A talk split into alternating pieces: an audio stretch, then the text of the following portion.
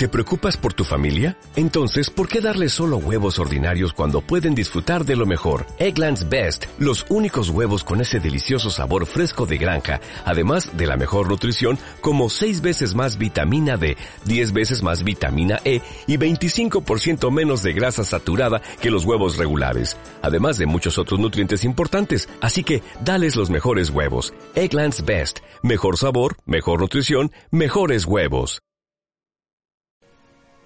Ahora sí iniciamos. de acuerdo. Podcast número 8 del Club de los Profanos Filósofos. Vamos a iniciar por lo que es un podcast, para de repente los primeros que escuchan eh, el programa. Un podcast es un programa radial. Es un programa radial.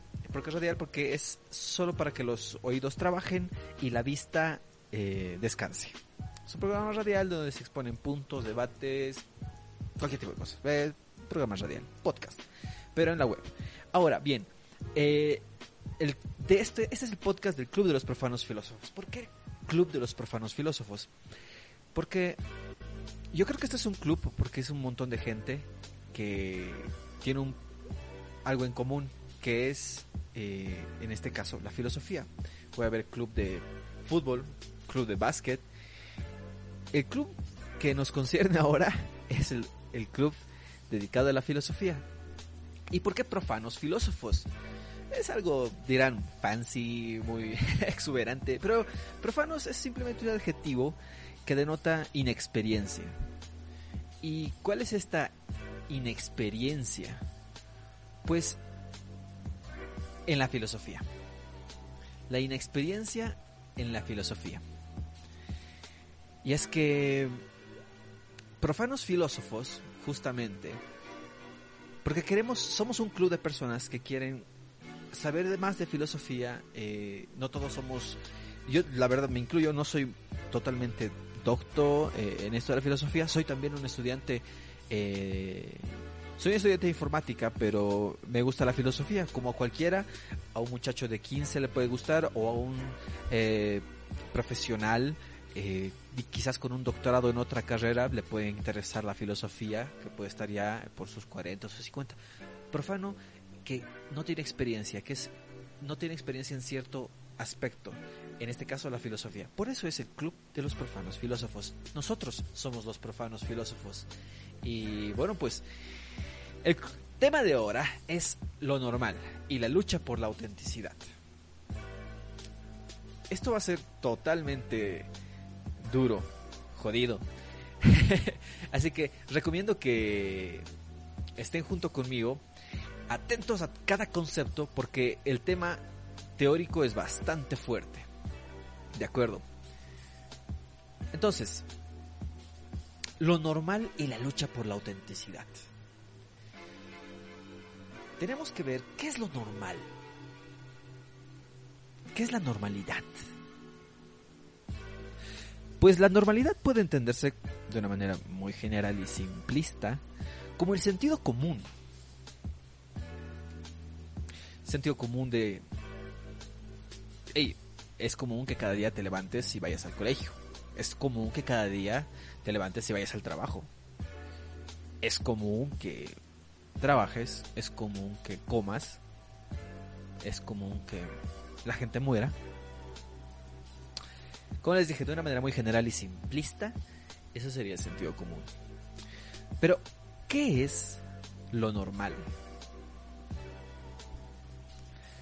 Lo anormal, o perdón, lo normal es algo muy relativo.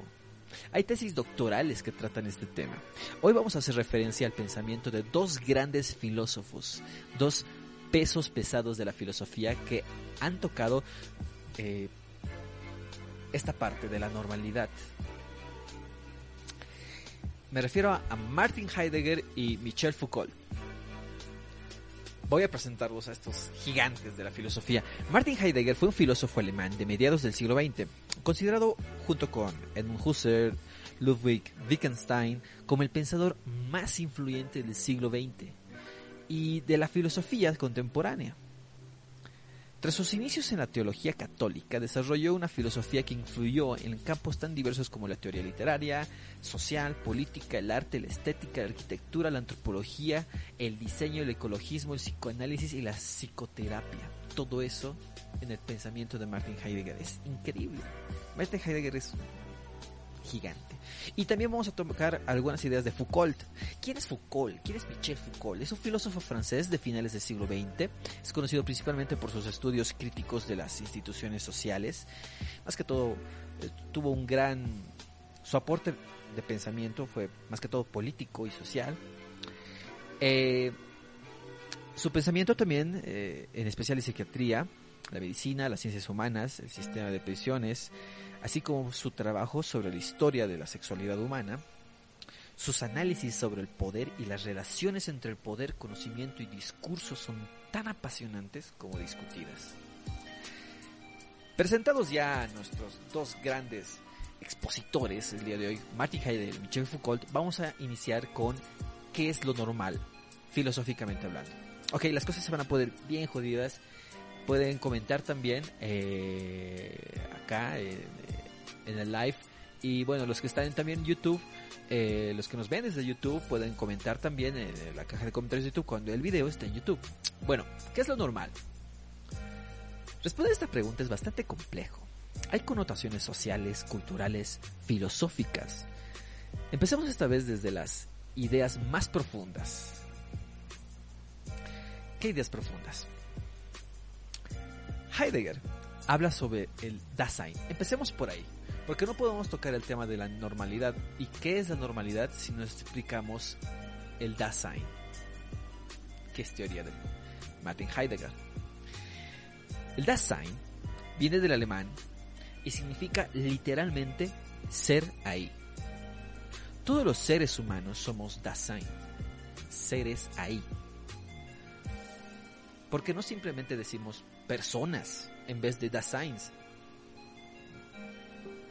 que puede ser más fácil, ¿no? Hey Polo, ¿por qué no dices de personas? ¿Por qué Daseins? ¿Por qué tener un... ¿Por qué tener un...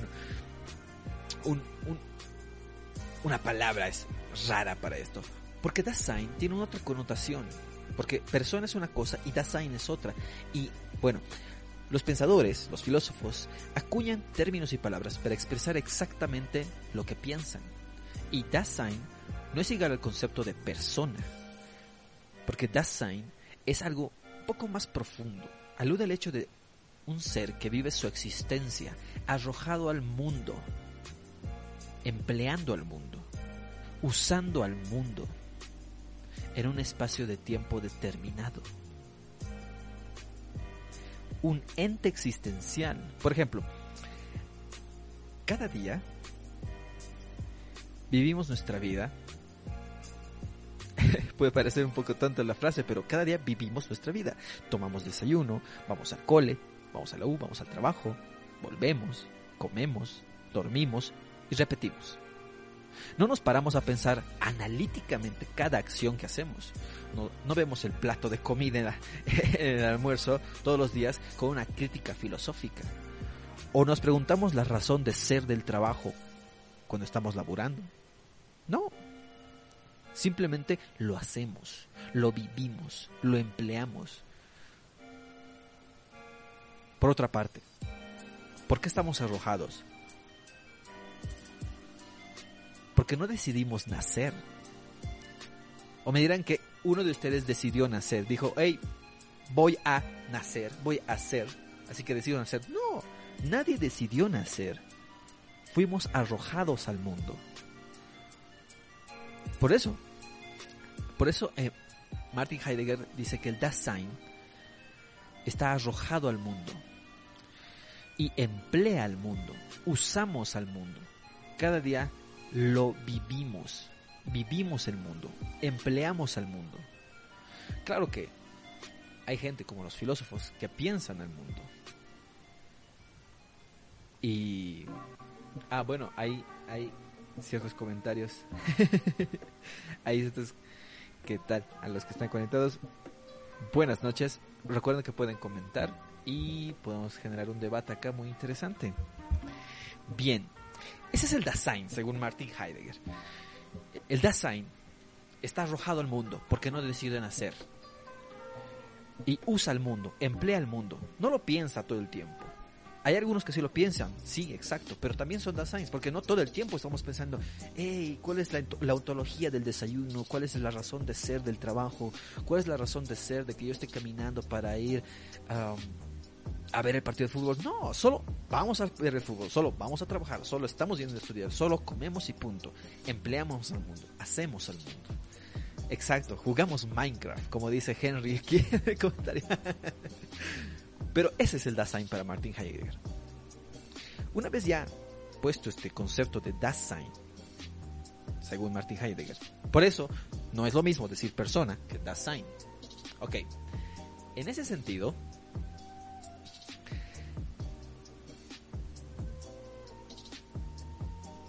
ahora bien, el Dasein, en su condición de arrojado al mundo y su uso del mundo, es entonces que puede ser.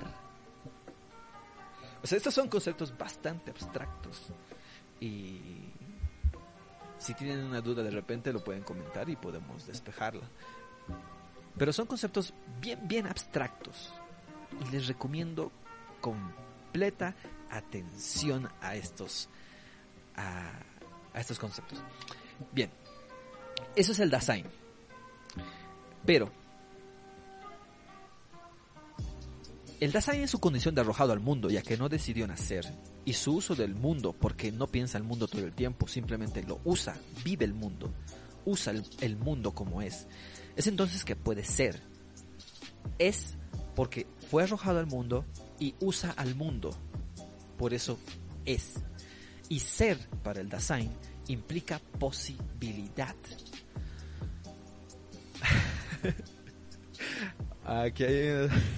hay, comentarios chistosos en el live. Ok.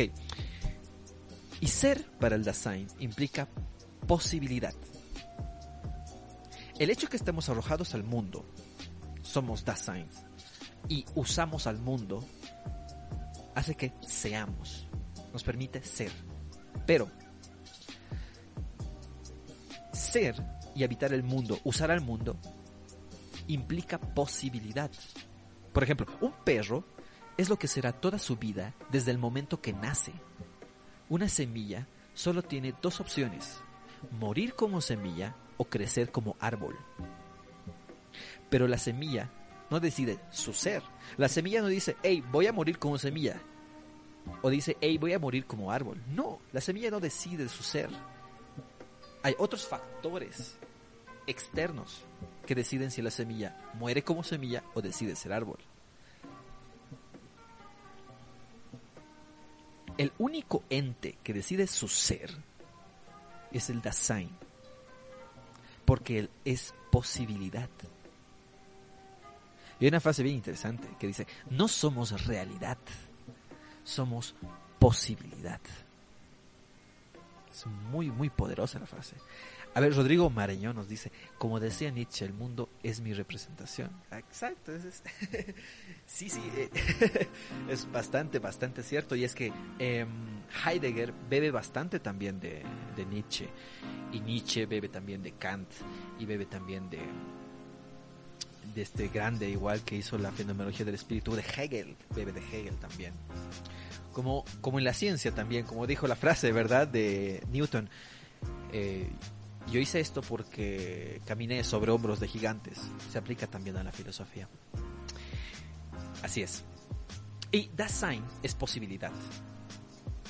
No somos realidad, somos posibilidad. Estamos siempre nosotros como Daseins, porque todos somos Daseins, cada uno es un Dasein.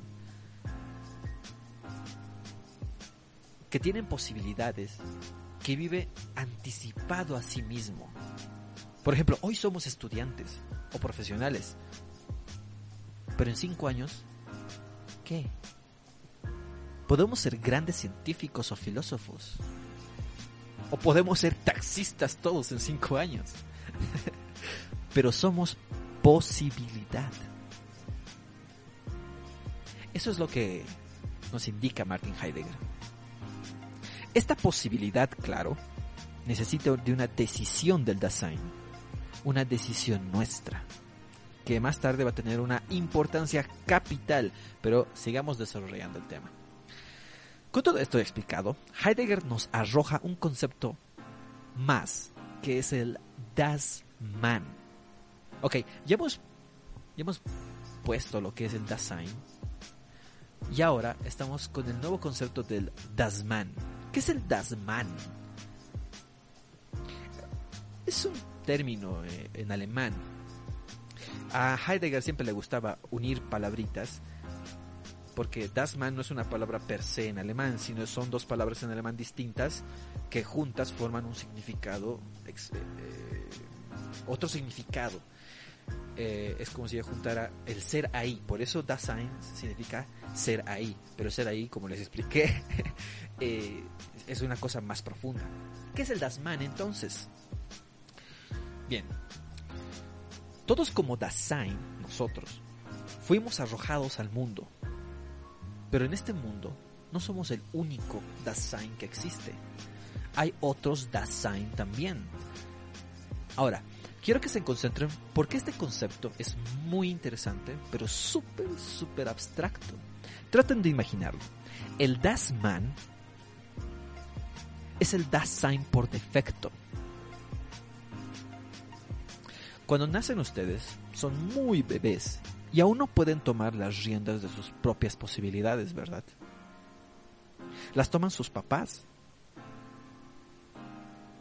Y pasó lo mismo con sus padres cuando nacieron.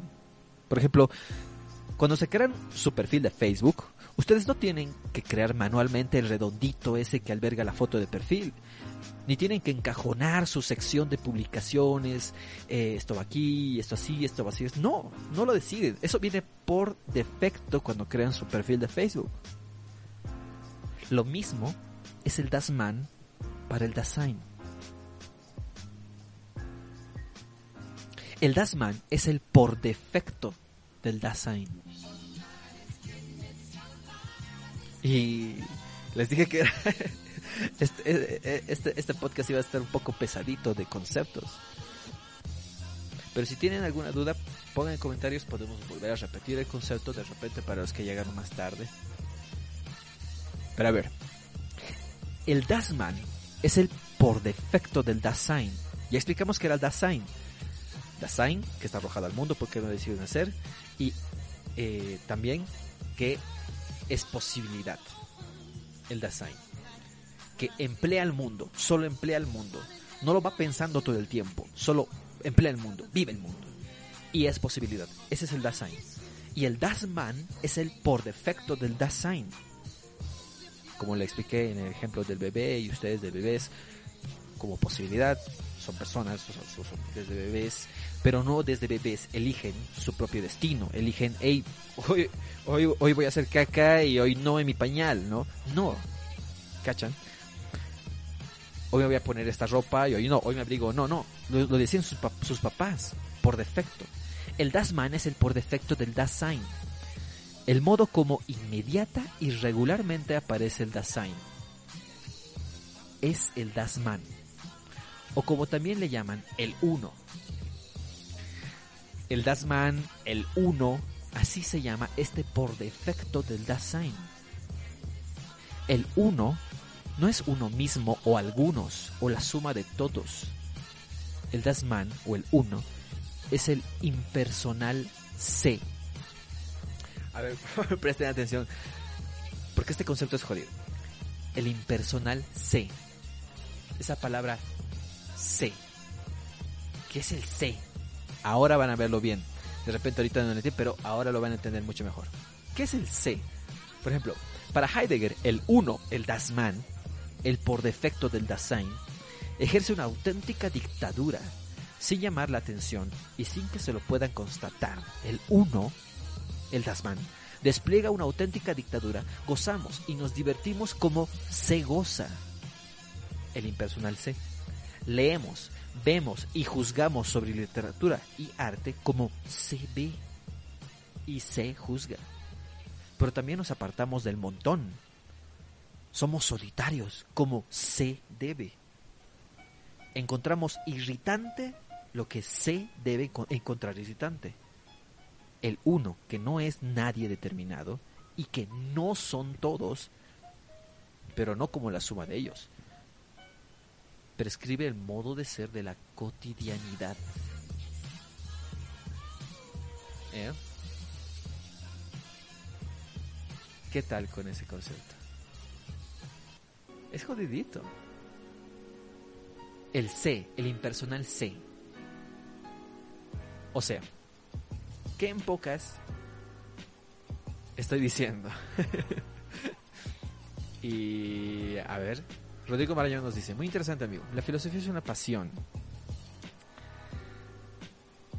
Cada vez menos llamativamente jóvenes, por lo que es fascinante ver el esfuerzo de estos podcasts para los interesados. Ah, gracias Rodrigo. gracias Rodrigo. A ver, pues, el, bueno, pues el punto del podcast es eh, tratar de llegar a más, ¿no? Y no solo es un monólogo mío, sino es bueno que aporten, pongan sus pensamientos y así hacemos un diálogo, hacemos un debate. Y esa es, esa es la cosa entre todos, ¿no? Vamos. Entonces, ¿qué quiero decir con este impersonal del Dasman, el C? ¿Qué es el C? Que este Dasman, este por defecto del Dasein, es lo que genera lo común. Es que es lo que para Heidegger genera lo normal.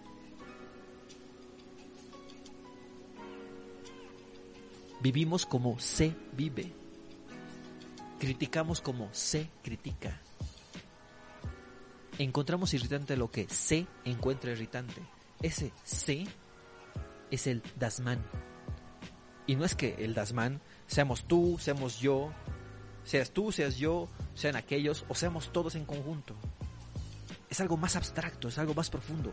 El Dasman es ese es esa personalidad, por así decirlo, a pesar de que puede ser una palabra un poco muy arriesgada, pero es esa especie de personalidad del mundo entero que genera la medianía, que genera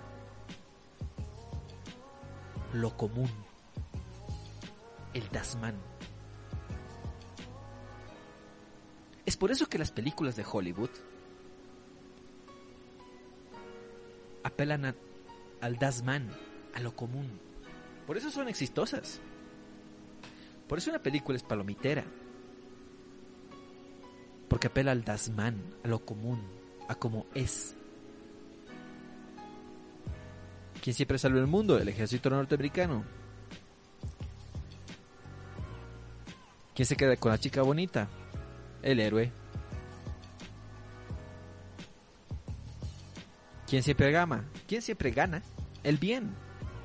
El Dasman. Esas ideas las aporta el Dasman. La dictadura de la medianía, la dictadura de lo común.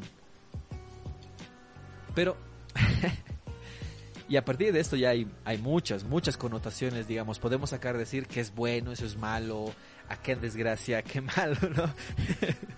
Pero eso ya va para más. Pero Heidegger simplemente se queda con eso, que el Dasman es ese concepto que engloba el común, el conjunto, el global. Voy a parafrasear a mi maestro, es un doctor en filosofía, se llama Derek McNabb y que tiene su canal eh, de filosofía exquisito en YouTube. Les voy a dejar el enlace después al terminar el live. Que dice, me causa risa los hipsters que creen que lo que hacen se sale de la medianía, del común. Sin embargo, son tan parte del juego del Dasman, del uno, como las masas que desdeñan es un poderoso comentario. Bueno, creo que ya está claro lo que es el Dasein y lo que es el Dasman. ¿Cierto? Ok, ya estamos terminando. Ya son 24 minutos, 25 minutos. Pero hey, espero que hasta ahorita hayamos creado la base teórica para lo que viene. Hasta aquí vemos a Heidegger, este exquisito filósofo que nos dio las armas teóricas para afrontar el tema de hoy. Y ahora ustedes preguntarán, ¿quién le da forma al Dasman, al uno? ¿Cómo se forma? ¿Hay algo o alguien que lo crea? Y para eso vamos a, a ver a Foucault. Es el turno de nuestro maestro francés, Foucault. Foucault dice, el saber es poder. ¿Han escuchado esa frase? Es un dicho muy común desde el anterior siglo XX. Pero, ¿cómo actúa el saber para articular el poder? ¿Cómo? Foucault nos dice que un grupo de poder establece qué es la verdad. Con grupo de poder puede ser tus papás, tus profes, los directores, los catedráticos, tu jefe, tus superiores. Todos ellos son grupos de poder. Tampoco es una especie de, de teoría de la conspiración, que grupos de poder, Illuminatis. No, no, no, no. Un grupo de poder es eso. Y los grupos de poder, según Foucault, son los que establecen una verdad. Un grupo de poder establece qué es la verdad. Pero sabemos también que no existe una verdad absoluta. Eso es algo muy recurrente en la filosofía. No hay verdades absolutas. Yo te puedo decir, hey, todos los masistas son unos ladrones y corruptos. Mucha gente puede estar de acuerdo conmigo. Pero hay que ser coherentes. No todos los masistas son corruptos y ladrones y lo peor de la sociedad. O al contrario, todos los derechistas, todos los opositores son los tiránicos oligarcas. No. No hay una verdad absoluta. Y eso es lo que nos dice Foucault. Como no hay una verdad absoluta, entonces, ¿qué significa exactamente saber? Si el saber es poder y un grupo de poder establece lo que es la verdad, ¿qué es el saber? El saber es lo que un grupo de gente comparte y decide que es la verdad. Entonces hay verdades y hay otras verdades. Repito, el saber es lo que un grupo de gente comparte y decide qué es la verdad. Pero la verdad define lo correcto y lo incorrecto. La bondad y la maldad, lo normal y lo anormal. Es entonces que el grupo de poder que ya tiene su verdad, a través de la imposición o la disciplina, controla la voluntad y el pensamiento de los demás individuos. Los de colegio deben estar bastante familiarizados con esto. Un grupo de poder, los directores de un colegio. Ese grupo de poder les dice, hey, cabello corto, uniforme. Genera una verdad. La verdad del estudiante que debe ser, que debe ir al colegio con cabello corto y con uniforme. Hey, en nuestra empresa tenemos valores imponen esa verdad. En nuestro colegio tenemos estos valores. En nuestra familia se actúa así, se actúa así. Ese grupo de poder crea una verdad y la impone. Eso es a lo que me refiero cuando la verdad define lo correcto y lo incorrecto. Define lo que es bueno o malo. Define lo normal y lo anormal. Entonces, cuando sucede esto, el pensamiento de los demás individuos es controlado, su voluntad es controlada a través de esa verdad, esa verdad predefinida. Y Foucault le llama a todo este proceso normalización. Normalizar implica numerar y controlar a los individuos para que cumplan su rol dentro del cuerpo social, pero ¿qué es un cuerpo social? Un cuerpo social se refiere al conjunto de individuos organizado en las diferentes funciones que movilizan a la nación, como un ser dotado de cuerpo y alma. El cuerpo son las organizaciones que cumplen funciones sociales. Los médicos, los abogados, los estudiantes, los obreros. Y el alma es el espíritu de la patria, el fervor nacional. Eso es un cuerpo social, eso muy aparte por ahí. Pero a todo esto, normalizar, la normalización, esta de imposición de la verdad por, por, de parte de grupos de poder. La normalización implica, como les dije hace rato, controlar a los individuos para que cumplan su rol dentro del cuerpo social, para que el obrero sea obrero, para que el oficinista sea oficinista, para que el estudiante sea estudiante, para que tú seas tú, para que cada mañana te levantes y vayas al cole, vayas a la U, vayas al trabajo o vayas a divertirte, porque recuerdan al Dasman. Se divierte como se divierte. Se aburre como se debe aburrirse.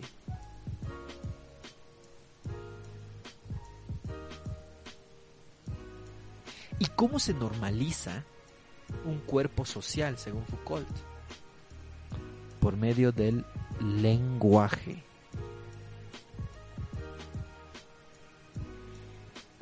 Es jodido eso. Es sumamente jodido.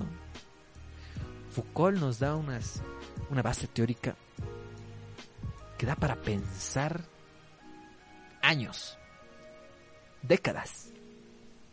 Pero bien, aquí tenemos pocos minutos y nos hemos extendido ya bastante. Vamos ya media hora. Eh, perdón, Rodrigo Marañón nos, nos, nos, escribe, sugeriría también un podcast desde los inicios de la historia de la filosofía, donde el público no tan acérrimo pueda familiarizarse con los conceptos primerizos, desde los pre y post-socráticos, pasando por los clásicos y contemporáneos, hasta llegar a, a lo moderno y postmoderno. Un abrazo. Oh, estaba pensándolo también. Estaba pensándolo. Y la verdad, sinceramente, me voy a letrar en eso para, para poder eh, plasmarlo. Sin embargo, también en la página eh, del club de los profanos filósofos voy a dejar eh, canales de YouTube que son buenísimos, que justamente reflejan eso ya para que, bueno, no volver a no volver a crear la, rueda, ¿no? Si la rueda ya está creada y hay otros expositores que lo hacen de una manera impecable también. Voy a poner un curso de los presocráticos para todos aquellos que lo quieran en la página del Club de los eh, Club de los Profanos Filósofos en, en Facebook. Ok, entonces ya estamos en el final. Ya hemos explicado lo que es el Dasein, el Dasman según Heidegger. Y la normalización, lo normal según Foucault. A todo esto yo creo que ya han, ya han intuido, ¿verdad? Unos dirán, eh, pero Polo, te estás saliendo por la tangente. El, el, tema era lo normal y la lucha por la autenticidad. Exacto. Y es que ya he explicado lo que es el Dasein, que somos nosotros. El Dasman, que es ese impersonal C, el común, el default de cómo vivimos cada día.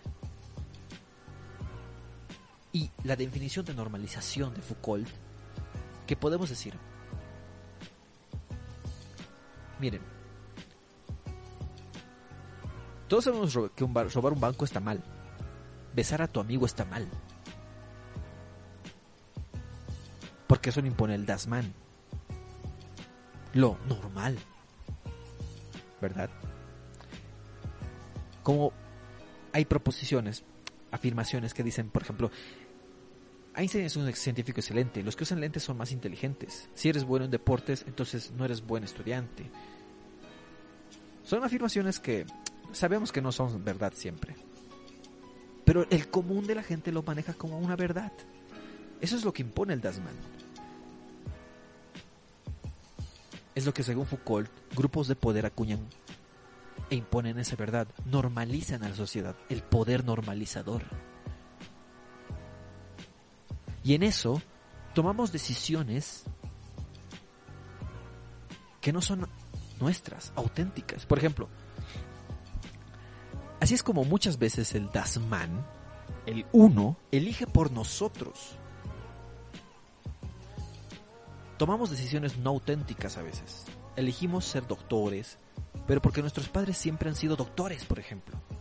Y así fui criado. Debo ir a cortarme el pelo, pero con los costados al ras de la piel, así como todos lo hacen, porque así es como es la moda. Sí, en este caso particular, eh, bueno, he decidido ir a cortarme el cabello, fue mi decisión. Pero la forma del corte no fue mi decisión, fue la decisión del Dasman, fue la decisión de lo común, de lo normal. ¿Ah? ¿Ahora me llegan a entender? A todo esto entonces, ¿cómo podemos ser auténticos? Y es que la filosofía da más preguntas que respuestas. sí, pero eso es lo bonito, eso es lo bello. Y termino con esta reflexión. ¿Cómo a todo, todo esto, a esta media hora de exposición, cómo podemos ser auténticos entonces? Heidegger nos da una receta para ser auténticos. Pensar en la muerte. Vivir nuestra muerte. Ahora es todo un debate aparte si es cierto que podemos vivir nuestra muerte o no podemos vivir nuestra muerte. Pero por ahí lo vamos a dejar ahí, lo vamos a mencionar. Heidegger nos dice que para ser auténticos, tomar decisiones auténticas para nosotros, das Science, que somos posibilidad, debemos pensar en la muerte, en la posibilidad de las posibilidades, la muerte. Con un ejemplo bastante sencillo. Yo tengo 15 años, voy al colegio, me divierto como sé divierte. Juego Fortnite. Tengo ingresos medios, soy de clase media. En la noche voy a cenar. Me va a traer un pollito Copacabana. Puede desayunar mañana avena. Estoy en mi mundo familiar. Vivo como sé vive. O como sé debería vivir me divierto como sé divierte. Voy a chupar los viernes, me tomo un ron abuelo, voy con mis amigos, juego, juego como sé juega y tomo las decisiones automáticas. El Tasman decide por mí. Pero llega un momento que digo, qué bonita vida que tengo. Mis padres son unas personas increíbles, pero sé que todo esto va a acabar. Sé que tarde o temprano voy a morir. Ellos van a morir. Y ese día Tenías que irte a chupar. Era un sábado por la tarde, un sábado aburrido, típico, por la tarde. Y en, vez, de irte a chupar con tus amigos,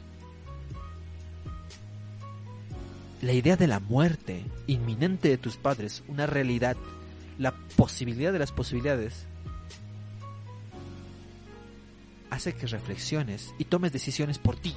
Ya no toman la decisión el Dasman por ti tú tomas esa decisión de, hey, pasaré tiempo con mi viejito. Hablaré con mi papá. Hablaré con mi mamá. Así es como pensar en la muerte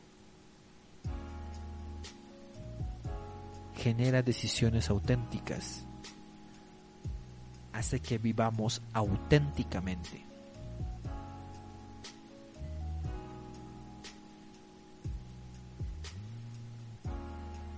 No me malinterpreten. Yo soy un jugador empedernido. Eso es lo que el mundo llamaría gamer. Lo que quiero decir con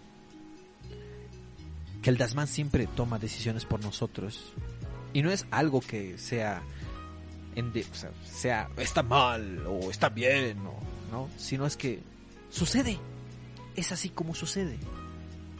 Así funciona el mundo. Pero ya con la idea de Foucault ya podemos ahí ver, ya poner objeciones, pero ya entraríamos ya en el reino del pensamiento político y eso es para otro podcast. Pero me refiero de que entre todas las decisiones automáticas que el Dasman toma por nosotros, al pensar en la muerte, tomamos decisiones auténticas. Tomamos decisiones por nosotros mismos. Es un truco, un life hack que nos da Heidegger.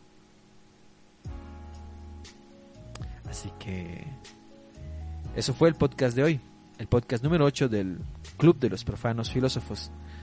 Los que ven este video en YouTube, por favor comenten, dejen sus impresiones y también sus sugerencias. Buenas noches y vivamos una vida cada día. Intentemos vivir una vida más auténtica. Buenas noches.